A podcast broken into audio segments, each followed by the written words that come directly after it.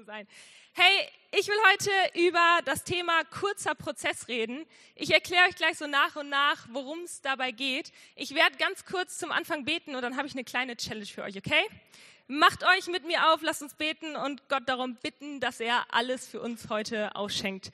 Jesus, ich danke dir dafür, dass du heute noch redest durch dein Wort, dass du durch das Wort redest, was vor 2000 Jahren geschrieben wurde, aber es trotzdem noch aktuell ist und trotzdem noch für uns da ist. Ich bete, dass du heute direkt in unsere Herzen sprichst. Ich bete, dass du jedem Einzelnen einfach das so wiedergibst, wie er es braucht. Ich bete, dass du durch mich sprichst. Ich bete, dass du meine Gedanken wegnimmst und wirklich nur noch deine Gedanken da bleiben.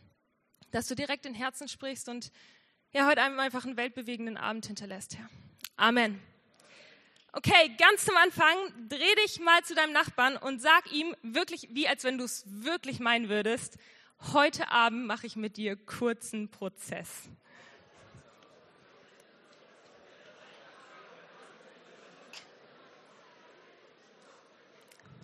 Sehe, Steven hat es nicht so gemacht, wie wenn er es meinen würde, weil dann würde er irgendjemand mit dem Schädel einschlagen hier gerade. Wenn Steven kurzen Prozess, wenn ein Russe kurzen Prozess macht, Leute, ja, dann ist das, dann ist das ganz, ganz schnell. Alright, hey, wir steigen ganz zum Anfang direkt in einen Bibeltext ein. Und zwar habe ich euch Johannes 1 mitgebracht. Und ihr müsst euch vorstellen, also Matthäus, Markus, Lukas und Johannes, das sind die vier Bücher in der Bibel, die direkt am Anfang des Neuen Testaments stehen und die sich komplett nur mit Jesus Leben befassen. Also in keinem anderen Buch geht es so sehr um das Leben von Jesus, was er gemacht hat, was er erlebt hat, was er für Wunder getan hat. Und in allen Evangelien startet man auch quasi wirklich in die Geburt Jesu rein. Und dann liest man so, wie Jesu gewirkt hat und dann sein Tod. Nur in Johannes geht es am Anfang nicht direkt um Jesus, sondern erstmal um Johannes den Täufer. Ich habe das so ein bisschen beobachtet und war so, okay, ich glaube, das liegt daran, dass Johannes, der Schreiber von dem Buch, ganz sicher auch Johannes hieß. Und dann war er so, der Johannes der Täufer ist doch bestimmt ein geiler Typ, der hat denselben Namen. Ich schreibe jetzt mal über den. Keine Ahnung, aber wir lesen hier so ein bisschen aus Johannes des Täufers Sichtes, was am Anfang passierte, als Jesus quasi das erste Mal ausgewachsen zum Menschen kommt. Und wir lesen in Johannes 1, 35 und die folgenden Verse. Am nächsten Tag stand Johannes abermals da und zwei seiner Jünger. Und als er Jesus vorübergehen sah, sprach er, siehe, das ist Gottes Lamm Siehe, das ist der Typ, der uns schon so lange prophezeit wurde. Siehe, das ist der Retter der Welt. Der, der sich opfern wird für uns alle und alles wieder gut machen wird. Und die zwei Jünger hörten ihn, Jesus, sprechen und folgten Jesus direkt nach. Jesus aber wandte sich um und sah sie nachfolgen und sprach zu ihnen, was sucht ihr? Also wir haben eine Situation, Johannes der Täufer steht da mit zwei seiner Jünger und Jesus kommt vorbei und Johannes weist auf Jesus hin. So, hey, guckt mal ihr beiden, das ist Jesus. Und sie hören Jesus reden, was auch immer Jesus ihnen erzählt hat. Sie lassen direkt alles los und folgen Jesus nach. Sie sehen irgendwas Besonderes an Jesus und folgen ihm direkt nach. Die folgen ihm nicht nach, so wie wir das heute kennen, also auf Instagram so zack, follow, oder so ein paar Meter hinterherlaufen. Die folgen dem nach. Das heißt, die lassen ihr ganzes Hab und Gut zurück und gehen hin, wo auch immer Jesus hingegangen ist. Nicht hier von hier ins Foyer, sondern in ganz andere Städte. Folgen sie ihm direkt nach. Sie sind so begeistert, dass sogar Andreas, das lesen wir ein paar Verse weiter, zu seinem Bruder Petrus nach Hause geht, der damals noch Simon hieß, und ihn schnappt und sagt, ey, du musst den kennenlernen. Und Simon, Petrus, kommt direkt zu Jesus, lernt ihn kennen und ebenfalls lässt alles fallen, was er hat und geht und folgt Jesus. Im Markus-Evangelium lesen wir, dass sogar noch ein Stück mehr Jesus die beiden anguckt, Andreas und Petrus, und sagt, hey ihr beiden, ich weiß, ihr wart Fischer, ich weiß, ihr seid Fischer, aber jetzt sollt ihr keine Fischer mehr sein, sondern Menschenfischer ich habe viel mehr für euch. Folgt mir nach und ihr werdet richtig Großes sehen. Und dann benennt er Simon Petrus nochmal eben um. Also der hieß vorher Simon und dann sagt er, hey, ab jetzt heißt du nicht mehr Simon, jetzt heißt du Petrus, weil das heißt der Fels und auf dem Fels, auf dir will ich meine Gemeinde bauen. Einfach so. Und Petrus ist so begeistert, dass er Jesus direkt nachfolgt. Ich habe das gelesen und war so, wie ging das so schnell? Wie konnten die beiden sich sofort entscheiden, Jesus nachzufolgen? Was ist passiert? Und ich glaube, der Schlüssel liegt am letzten Satz, den ich gerade vorgelesen habe. Jesus hat sich umgedreht, hat seine Jünger angeguckt und gesagt, wonach sucht ihr? Was auf der ganzen Welt, was sucht ihr eigentlich? Was sucht ihr? Fragt euch das mal ganz kurz. Wonach sucht ihr am allermeisten in diesem Leben? Und Petrus beantwortet die Frage und sagt, Ey, wir suchen nicht mehr. Das ist er, das ist der Messias, der, der uns so lange versprochen wurde. Das ist der König. Die Suche ist vorbei. Wir brauchen nicht mehr suchen. Warum?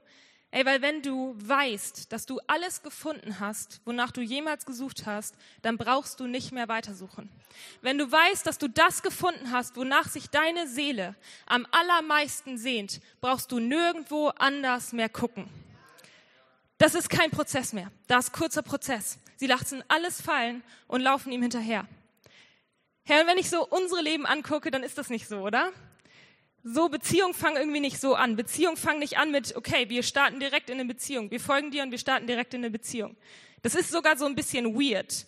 Leute, die so aufeinander zielen und sagen, ey, du bist mein Traummann, wir sind eine Woche zusammen und dann heiraten wir, das ist weird, oder? Das machen nur Russen. Sorry, Steven. Du sitzt hier so. Ihr wisst, was ich meine. Das machen wir nicht. Bei uns dauert das irgendwie eine ganze Weile, bis wir irgendwie in eine Beziehung kommen. So bei Mädchen, weiß ich, fängt das so an, man sitzt so mit Freundinnen zusammen und macht Instagram auf und dann guckt man sich 300 Bilder von dem Jungen an, den man schön findet und irgendwann liked man ein Foto. Und dann gibt es die eine Freundin, die so richtig bescheuert ist und das Handy wegnimmt und einfach Follow drückt. Kennt ihr das? Und bist so, what, bist du bescheuert, Mann? Der weiß doch jetzt sofort, dass ich ihn mag. Ja, Zara lacht, das war bei ihr genauso. Ey, und bei Jungs ist, bei Jungs ist es ein bisschen anders. Jungs sind da ein bisschen cooler. Die sind so, ja, ist ein schönes Mädchen, ich follow mal. Und dann per DM schicken die so eine Nachricht. Hey, ich habe gerade voll die coole Predigt gehört. Ähm, gib mir mal deine Handynummer bei Instagram, kann ich dir das nicht schicken? Und dann kriegst du so, dann bist du als Mädel so, ja, okay, coole Predigt. Und machst den Links auf und ist so, verliebt, verlobt, verheiratet, wie finde ich den perfekten Mann? so was bei Jungs, die kommen eher direkt zur Sache, ja? Das dauert aber alles. Das ist alles ein Prozess vom, vom Followen zum Kennenlernen, zum sich mögen und dann in eine Beziehung kommen. Das ist ein Prozess bei uns. Ich weiß noch, als Tarik und ich uns kennengelernt haben, Tarik ist mein Mann und ich bin so froh, dass wir nun verheiratet sind. als wir uns kennengelernt haben, wir waren erstmal Ewigkeiten einfach nur beste Freunde. Wir haben Monate bevor wir zusammengekommen sind, haben wir noch auf ganz andere Menschen gestanden und uns gegenseitig geholfen, was wir denen für Nachrichten schreiben und so. Also wir waren richtig gute Freunde, ja. Tarik und ich, wir haben uns so über, wir haben uns nicht bei Instagram gefollowt, wir haben, wir haben damals ICQ gehabt oder MySpace. Wer von euch kennt noch MySpace? Für alle, die das nicht kennen, MySpace war so eine Seite ähnlich wie Facebook. Du konntest jeden Tag einen neuen so Profilsong hinzufügen und musstest auch, interessanterweise, deine Freunde konntest du angeben in der Liste. Also wer ist Freund Nummer eins, wer ist Freund Nummer zwei, wer ist Freund Nummer drei. Der größte Struggle mit 14 Jahren war bei mir zu entscheiden, wen meiner Freundinnen setze ich an Platz eins und wen an zwei. Und immer wenn wir uns gestritten haben, wurde das geändert. Franzi lacht. Franzi war immer auf eins oder zwei, weil ich musste es immer tauschen mit Janni. Das war immer ganz, also das war der größte Struggle damals, ohne Spaß. Da haben Tarek und ich uns kennengelernt und wir haben uns ganz hin und her geschrieben. Wir standen auf die gleichen Bücher, auf die gleichen Filme, alles so Fantasy-Zeug und wollten die gleichen Abenteuer erleben. Und irgendwann hat Tarek mir gebeichtet, dass er sich in mich verliebt hat. Und er hat mir erzählt, ihr müsst euch das vorstellen, wir sind abends an der Schlachte lang gegangen, nach so einem Tag shoppen zusammen und so, waren dann noch essen. Und dann sind wir an der Schlachte lang gelaufen und er sagt mir, er, er war letztens joggen. Du kannst in der Predigt gerne anders erzählen, wenn es anders war. Das ist alles, was in meinem Kopf war. Er war joggen, so richtig krass joggen. Kennt ihr diesen Punkt, wo ihr so über den, diesen Peak hinwegkommt und einfach nichts mehr anstrengend ist? Ihr lauft dann einfach so hunderte Kilometer weiter. Tarek hat erzählt, er ist am Deich lang gelaufen, oben richtig schön, hat aufs Wasser geguckt, ist lang gelaufen und, und irgendwann war er so fertig, aber ist immer noch weitergerannt, dass er quasi auf so einer Bank einfach nur niedergefallen ist alles hat gepocht, er hatte nur noch schwarz vor Augen und in dem Moment sieht er mich in einem Rock und einem weinroten Oberteil. Und er sagt sich, Kacke, ich habe mich in meine beste Freundin verliebt. Wie soll ich ihr das bloß erzählen? Das war ein Wendepunkt in meinem Leben. Also, Freunde, geht joggen, wenn ihr nicht richtig wisst, was abgeht. Er erzählt mir das an der Schlachte, also wirklich ein traumhafter Moment. Und er dreht sich zu mir und sagt, hey Layana, ich habe also ich es die ganze Zeit nicht realisiert, aber wenn ich auf mein Leben gucke, das Einzige, was mir fehlt, bist du. Und, und Freunde, jetzt kommt gleich das Ohr für Tarek. Alles, was ich getan habe, und ich war schon volle Kanne in ihn verknallt. Alles, was ich getan habe, war, Schweigen. Dann haben wir uns ins Auto gesetzt, er hat mich nach Hause gebracht und über Monate hinweg habe ich nichts dazu gesagt. Warum nicht? Weil ich mir unsicher war, keine Frage. Ich habe euch gerade erzählt, ich war voll in ihn verknallt. Aber irgendwie wusste ich nicht, ob ich bereit bin, die Freundschaft aufzugeben für etwas, wo ich mir nicht ganz sicher war, ob ich das gefunden habe, wonach ich die ganze Zeit suche. Ich war mir einfach unsicher und wir, das war ein Prozess, das hat lange gedauert. Irgendwann haben wir uns dann angefangen, so inoffiziell zu daten. Und dann ging es in diese Ich mag dich Phase. Und irgendwann wurde es Ich mag dich so. Und ich mag dich ist ja ganz cool, oder? so ich mag dich Phasen sind irgendwie richtig nice. Ich meine, das macht Spaß, man ist so ein bisschen nervös, man fängt an, sich immer wieder seine Fingernägel zu machen, man geht Eis essen, man übt so zu Hause diese Dance Moves, die man dann im Auto später macht vor dem Kerl. Oder ich, also, ne, man, hier Kerle wieder, die ganz christlichen, die machen so eine Playlist im Auto an, die nur christlich sind. Ja, ich höre mal christliche Musik, ich bete auch jeden Morgen. So, und dann lernt man sich kennen, das ist irgendwie ganz cool, das macht voll Spaß, diese Ich mag dich Zeit. Aber irgendwann wird Ich mag dich Irgendwann wird dieser Prozess einfach anstrengend. Man weiß überhaupt nicht, wo man beim anderen ist. Das wird anstrengend. Du kannst nicht mit Messi her oder chilligen Pulli auf die Couch dich setzen. Du musst immer in High Heels kommen. Ihr wisst, was ich meine. Man muss nicht in High Heels kommen, aber ihr wisst, was ich meine, glaube ich. Das wird anstrengend. Irgendwann will man da raus. Und ich weiß noch, dass Tarik irgendwann zu mir gesagt hat, Mädchen, was willst du? Was ist dein Problem? Entweder du sagst mir, ob du mich nur magst und das ist okay, oder da ist mehr. Aber ich habe keinen Bock mehr darauf zu warten. Eine andere Situation, jetzt wird es richtig peinlich für mich, ihr werdet mich danach alle haten. Ich habe richtig lange, wir haben richtig lange damit gewartet, uns zu küssen. Ich wollte diesen perfekten Moment. Ich wollte so diesen Sonnenuntergang-Moment, die perfekten Worte und dann den ersten schönen Kuss. Und wir hatten einen richtig coolen Abend irgendwann. Wir sind zum Silbersee gefahren in Brinkum. Der war damals richtig cool. Jetzt ist er voll mit Algen. Aber damals war das nice. Wir sind dahin gefahren mitten in der Nacht im April. Es war eiskalt und sind nachts baden gegangen. Und dann sind wir zurück ins Auto, haben Musik angemacht und haben uns vorne auf die beiden Vordersitze gesetzt im Auto, in Handtücher eingekuschelt. Und Tarek hatte auf dem Rücksitz so Decken ausgebreitet und hat auch was zum Snacken mit und so, hat richtig coole Musik angemacht. Und dann, er hat es alles fertig gemacht für den ersten perfekten Kuss. Und dann sitzen wir vorne im Auto und er sagt so, hey, hast du, hast du Lust, auf die Rückbank zu setzen? Können wir uns vielleicht ein bisschen küssen? Und, und wisst ihr, was ich gesagt habe? Er hat alles fertig gemacht. Und ich saß vorne und war so, ja, oder wir bleiben hier vorne sitzen, ist auch ganz cool. Komplett. Ich weiß auch nicht, ich weiß immer noch nicht, was für mich gefahren ist. Das war perfekt. Und seitdem bin ich auch so, Tarek hat alles dafür gegeben, dass es perfekt ist, keine Frage. Knallermann. Also wirklich eine Granate. Ey, auf diesem Moment folgte ein Streit, der dann ausgelöst hat, dass wir zusammengekommen sind, weil Tarek hat gesagt, Mädel, sorry, aber bist du bescheuert? Also, willst du das? Und dann habe ich ihm gestanden, ja, ich liebe dich eigentlich. Ich weiß nicht, was in mich gefahren ist. Ich weiß nicht, was mich irgendwie zurückhält. Und daraufhin haben wir gesagt, hey, wir probieren das. Lass uns das ausprobieren mit der Beziehung. Lass uns einen Schritt weiter. Wir sind beide ineinander verliebt. Lass uns mal schauen, wie diese Beziehung läuft. Das war ein Prozess. Ey, wenn du, wenn du alles gefunden hast, wonach sich deine Seele tief im Inneren sehnt, kannst du aufhören zu suchen. Bei uns läuft das nicht immer so. Wir folgen und es dauert und es ist ein Prozess, bis wir in eine Beziehung kommen. Bei Jesus ist es anders. Jesus skippt diesen ganzen Prozess.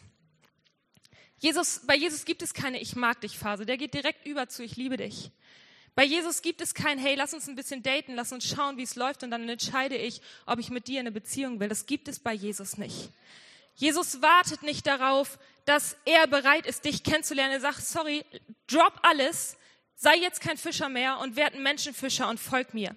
Ich will dich, das ist heute mein einziger Punkt. Jesus will mit dir jetzt in eine Beziehung kommen. Er will keinen langen Prozess. Jesus macht kurzen Prozess.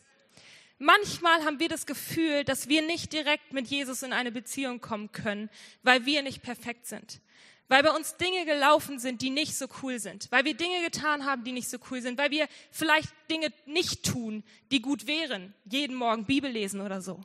Hey, aber das Ding ist, bei Jesus gibt es diesen Prozess nicht. Jesus wartet nicht auf den perfekten Sonnenuntergang. Er wartet nicht auf deine perfekten Worte. Er wartet nicht darauf, dass du perfekt wirst. Das ist nicht sein Punkt. Er ist da und er will jetzt mit dir in eine Beziehung kommen. Er liebt dich er liebte dich schon immer. In deinen schlimmsten Momenten. In dem Moment, wenn du deiner Freundin direkt in die Augen lügst, er liebt dich trotzdem. Er findet vielleicht nicht cool, was du machst, aber er liebt dich trotzdem. In dem Moment, in dem ich unnötig mit Tarek Streits anfange, er liebt mich trotzdem. In dem Moment, wenn du deine Eltern beleidigst, wenn du deinen Bruder schlägst, wenn du die Schule schwänzt, wenn du einfach Dinge machst, die nicht okay sind, die nicht cool sind, du keinen Bock mehr auf irgendwas hast, er liebt dich trotzdem. Er ist an dir interessiert, er will eine Beziehung mit dir und er sagt dir, er sieht, dass du das vielleicht auch willst und er sagt dir, hey, wonach suchst du? Ich frage dich nur eins, wonach suchst du? Wonach suchen wir? Ich glaube, wir alle suchen nach ähnlichen Dingen. Wir strecken uns aus nach Frieden, nach Freude. Vielleicht sitzt hier einer von euch, der sagt, ich, ich sehne mich so sehr nach Anerkennung. Ich brauche das. Ich brauche die Anerkennung. Irgendwer von euch sagt, ich brauche Liebe. Ich habe das noch nie so richtig erlebt, wie mich Menschen komplett lieben. Manche von euch sitzen hier und sagen, sie brauchen Erfolg, sie brauchen Reichtum, sie brauchen Wohlstand, sie brauchen Glück. Und das ist alles cool. Das ist auch richtig. Die Frage ist, wo suchen wir danach? Wo ist der Ort, wo wir nach den Dingen suchen, die wir so sehr wollen? Wir suchen total oft in der Welt danach, in unserem Umfeld, bei unseren Eltern, in unserem Freundeskreis. Und wir checken nicht, dass wir des Lebens Zeit damit verschwenden, Dinge zu suchen, die wir nicht dort, wo wir suchen, finden werden. Hey, wir suchen in unserem Umfeld, wir suchen, wir suchen auf unseren iPads, auf unseren Handys. Wir suchen bei Instagram nach Anerkennung, nach Liebe. Wisst ihr, dass Instagram, dass der Like-Button bei Instagram, ich habe es extra gegoogelt, der Like-Button bei Instagram ist der größte Auslöser für Dinge wie Angst, wie Depression, wie Selbstzweifel. Mit der eigenen Person, mit dem Talent, mit dem eigenen Körper. Das ist das, was wir finden, da wo wir suchen in der Welt. Wir finden überall Angst.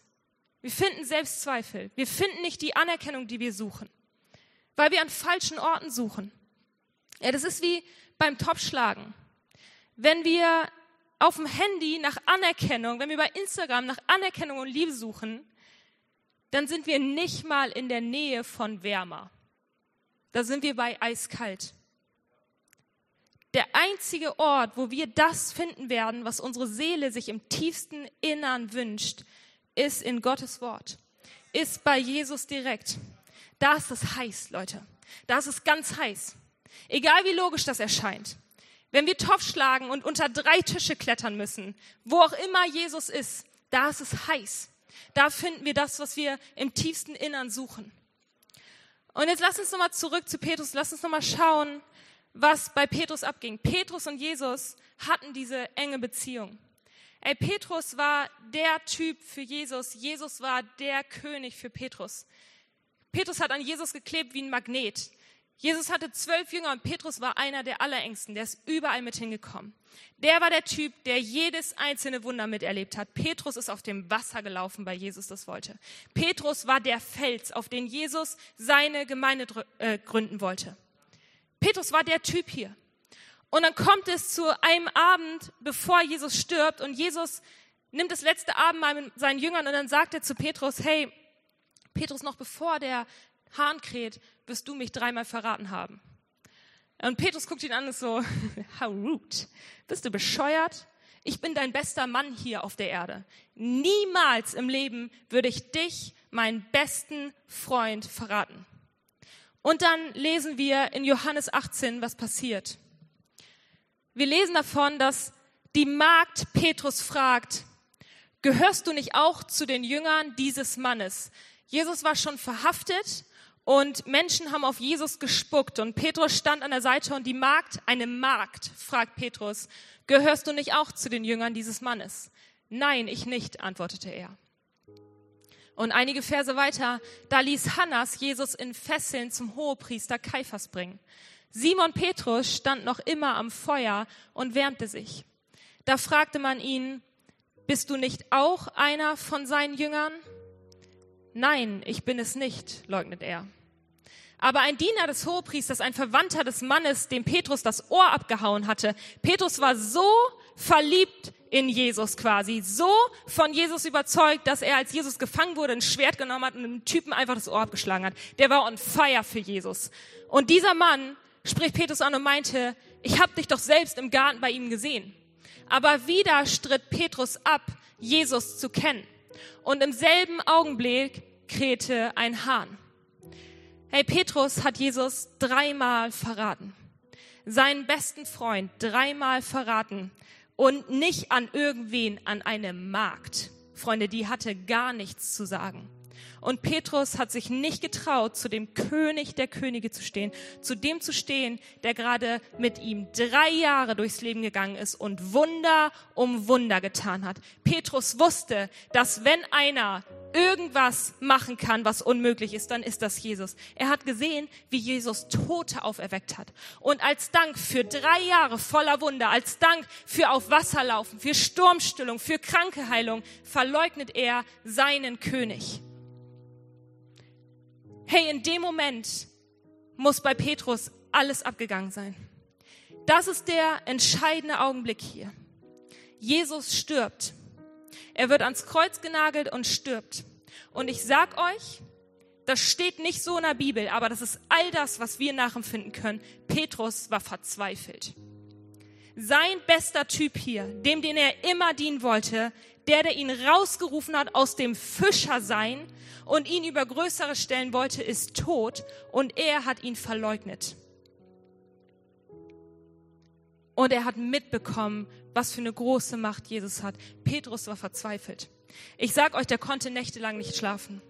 Immer und immer wieder ist er das Mal durchgegangen, als er ihn das letzte Mal verraten und in der Hahn gekräht hat. Und immer wieder guckt er auf den Moment mit der Magd zurück und sagt, was wäre, wenn ich das alles ändern könnte? Ich sag euch, der hat sich so sehr gewünscht, dass er alles zurückdrehen kann.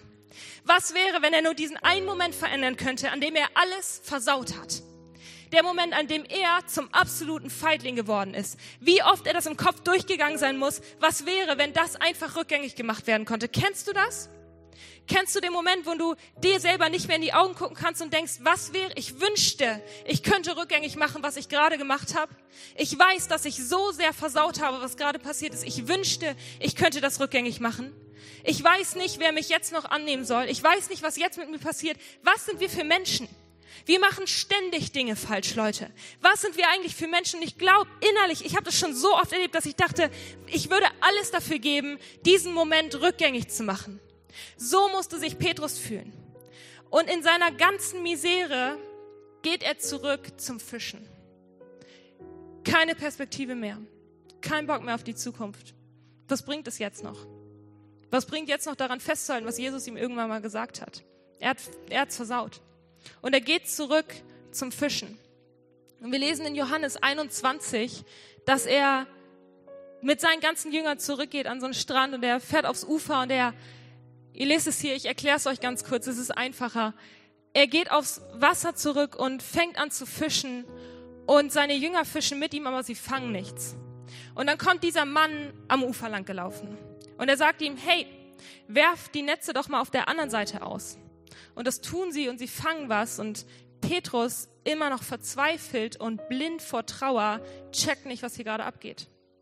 Johannes, der Schreiber von dem Buch, muss ihn erst darauf aufmerksam machen. Er sagt, Digga, siehst du nicht? Das ist der Herr. Das ist unser König, er ist zurückgekommen. Und in einem Moment dreht sich alles für Petrus. Der Moment, den er sich so sehr gewünscht hat, wie auch immer das gerade passiert ist, dass Jesus von den Toten auferstanden ist, da war ein Wunder und das hat ihm das gebracht, was er so sehr wollte. Endlich noch einmal mit Jesus reden und sich entschuldigen. Und er ist es Woche für Woche durchgegangen, Nacht für Nacht durchgegangen, was er Jesus sagen würde, wenn er den einen Moment hat, wieder vor Jesus zu stehen. Und er wartet nicht, bis die Jünger an Land schiffern mit dem Boot. Er zieht sich neue Klamotten an und springt ins Wasser und schwimmt. Der war der schnellste Schwimmer des Lebens in dem Moment. Schwimmt an Land, um Jesus zu sehen. Und er wirft sich vor Jesus auf die Knie. Ich sage euch, er hatte bereit im Kopf, was er sagen wollte. Er wollte sich entschuldigen. Er wollte darum flehen, dass Jesus ihm verzeiht. Hast du mich noch lieb, Jesus? Er war bereit, das zu sagen. Kennst du das? Den Moment, wo du denkst, ey, du würdest alles gerade wieder wettmachen und du gehst zu deinen Eltern und sagst, hey, habt ihr mich noch lieb? Könnt ihr mir irgendwie verzeihen, was ich gerade gemacht habe? Du gehst zu deinem Freund und sagst, kannst du mir irgendwie vergeben? Ich weiß, ich habe das versemmelt. Aber bitte, bitte sag mir, hast du mich noch lieb? Der Moment, in dem du eben vor Jesus auch kniest und sagst, hast du mich noch lieb? Ich weiß nicht, wie deine Eltern oder deine Freunde reagieren würden. Aber ich weiß, wie Jesus reagiert hat. Petrus schwimmt an Land, so schnell er kommt, rennt zu Jesus Und der möchte erstmal mit allen essen. Und dann kommt der eine Moment, wo Petrus und Jesus Zeit für sich haben und alleine sind. Und Petrus ist bereit, Jesus sein ganzes Herz auszuschütten, ihm zu sagen, wie sehr ihm das leid tut, wie sehr ihm seine Fehler leid tun, wie sehr er sich schämt, wie sehr er sich nicht mehr angucken kann, nicht mehr selbst in die Augen gucken kann. Aber Jesus lässt Petrus keine Zeit, sich zu entschuldigen. Das Einzige, was er sagt, ist, Simon Petrus, liebst du mich? Warum? Simon Petrus, liebst du mich? Jesus nennt ihn bei seinem vollen Namen. Jesus weiß um Simon Petrus Vergangenheit. Er weiß um die Dinge, die Petrus getan hat, bevor er Jesus kannte. Um seine Zeit als Simon und er weiß auch um seine Zeit als Petrus. Jesus weiß um das, was Petrus gemacht hat, während Jesus da war. Er weiß um all die Male, in denen Petrus aggressiv war. Um all die Male, in denen er neidisch war. Um all die Male, in denen er eingebildet war, in denen er nur für sich unterwegs war all die Male, in denen er anderen etwas Schlechtes angetan hat, all die Male, in denen er Jesus verraten hat. Jesus weiß darum. Und trotzdem sagt er, Simon Petrus, liebst du mich? Ey, weil wenn ja, dann geh und hüte meine Schafe. Dann geh und sei wieder Menschenfischer. Dann geh und tu das, wozu ich dich berufen habe. Bei Jesus ging es nie und wird es nie darum gehen, ob er dich noch liebt. Das ist keine Option für ihn. Das ist nicht auszuradieren. Jesus liebt dich. Nicht in einem Moment guckt er darauf, was du falsch gemacht hast. Es ist ihm egal. Das bist du. Petrus sind wir alle in dem Moment. Wir machen alle Dinge falsch, aber Jesus guckt uns an und sagt, das ist mir egal. Die Frage ist, liebst du mich? Weil dann komm zu mir. Und was suchst du? das will ich dir geben. Was auch immer, wonach auch immer du dich sehnst, will ich dir geben. Wenn du geliebt werden möchtest, dann lass dich von mir lieben, mehr als du jemals zuvor geliebt wurdest. Hey, wenn du dich nicht alleine fühlst, dann komm zu mir und geh mit mir durch diese Welt, weil ich werde dich niemals verlassen. Niemals werde ich dir Dinge anhängen, weil ich alles ausradiert habe. Er ist für uns am Kreuz gestorben, für jeden einzelnen unserer Fehler. Nicht nur einmal, nicht am Anfang wollte er, dass wir ihm nachfolgen. Immer und immer wieder, wenn wir uns von ihm umkehren, sagt er, komm zu mir. Liebst du mich? Dann gebe ich dir. Was möchtest du? Ich gebe dir das. Wonach suchst du? Ich gebe dir das. Wenn du möchtest, dass ich dich liebe, dann werde ich dich lieben, wie du dir das nie zuvor vorstellen konntest. Hey, Jesus ist nicht irgendeine Option für uns, Freunde. Jesus ist die einzige Option, um das zu stillen, was wir uns schon immer erträumt haben. Das ist mein einziger Punkt heute Abend. Hey, wenn du diesen Jesus kennenlernen möchtest, zum ersten Mal, zum zweiten Mal, zum hundertsten Mal, dann kannst du das tun.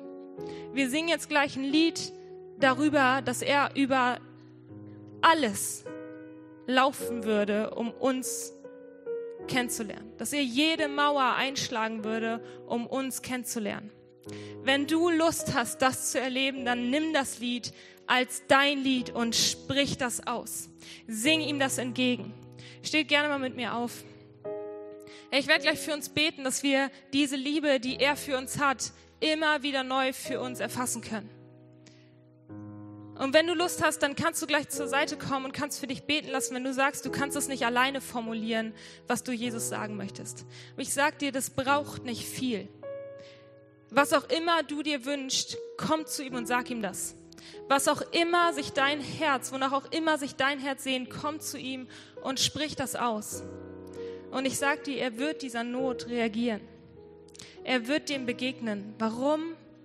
Weil er vom Mutterleib an mit dir gerechnet hat. Weil er vom Mutterleib an geplant hat, dass er dich liebt. Weil er dich auserwählt hat für etwas, was du dir nicht vorstellen kannst. Hey, er will, dass wir ihm folgen, dass wir großartige Dinge mit ihm erleben. Dass wir Dinge erleben, die wir uns nicht vorstellen können. Dass wir Wunder sehen, die wir uns nicht vorstellen können. Das fängt alles an mit dem einen Schritt auf Jesus zuzugehen. Und dann macht er den Rest, okay? Ich bete, okay? Jesus, ich danke dir dafür, dass du uns so sehr liebst. Ich danke dir dafür, dass du Petrus hinterhergelaufen bist und dass du, als er alles versemmelt hast, deine Arme aufgemacht hast und ihn zu dir gelassen hast. Ich danke dir, dass du diesen ganzen Prozess nicht brauchst, dass du nicht überlegst, ob du uns magst, sondern dass du festgesetzt hast, festgeschrieben hast, dass du uns liebst. Ich danke dir, dass du nicht erwartest, dass wir perfekt sein müssen, sondern dass du uns so nimmst, wie wir sind. Mit all unseren Fehlern, mit all dem, was wir immer wieder versemmeln, mit all dem, was wir uns wünschen, nimmst du uns an. Dafür danke ich dir, Herr, und ich bete, dass du uns tief berührst. Ich bete, dass du in der kommenden Woche zu uns sprichst, dass du uns Momente schenkst, in denen wir dich neu erleben, dass du uns mehr als jemals zuvor deine Liebe zeigst, dass du uns deine Anerkennung schenkst, dass du uns deinen Frieden gibst, Herr, dass wir deine Freude erleben. Bitte, dass du uns freisetzt in dem, wie wir sind. Jesus, du siehst, dass wir uns nach dir sehen. Du siehst jedes einzelne Herz hier gerade, was sich so sehr danach sehnt, einen Vater kennenzulernen, einen echten Freund zu haben, einen König zu haben, dem man folgen kann. Jesus, ich danke dir, dass du weißt, was jeder einzelne von uns braucht. Und ich bete, dass du dem begegnest. Ey, was auch immer, wonach auch immer du dich sehnst, sprich es aus zu ihm. Du kannst es flüstern, du kannst es dir denken. Das ist dein Moment mit Jesus.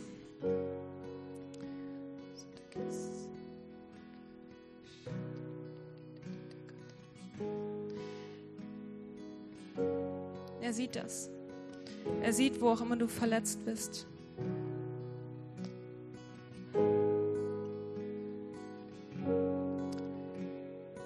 Er sieht, wo auch immer du dich schämst. Wo auch immer du denkst, er kann dich nicht annehmen. Du bist nicht gut genug. Du bist nicht, nicht das, was sich Jesus wünscht. Er sieht das und er sagt dir, doch bist du. Du bist das, was ich mir wünsche. Du bist das, der eine, dem ich hinterherlaufen würde. Ich würde alles zurücklassen, um dich zu finden.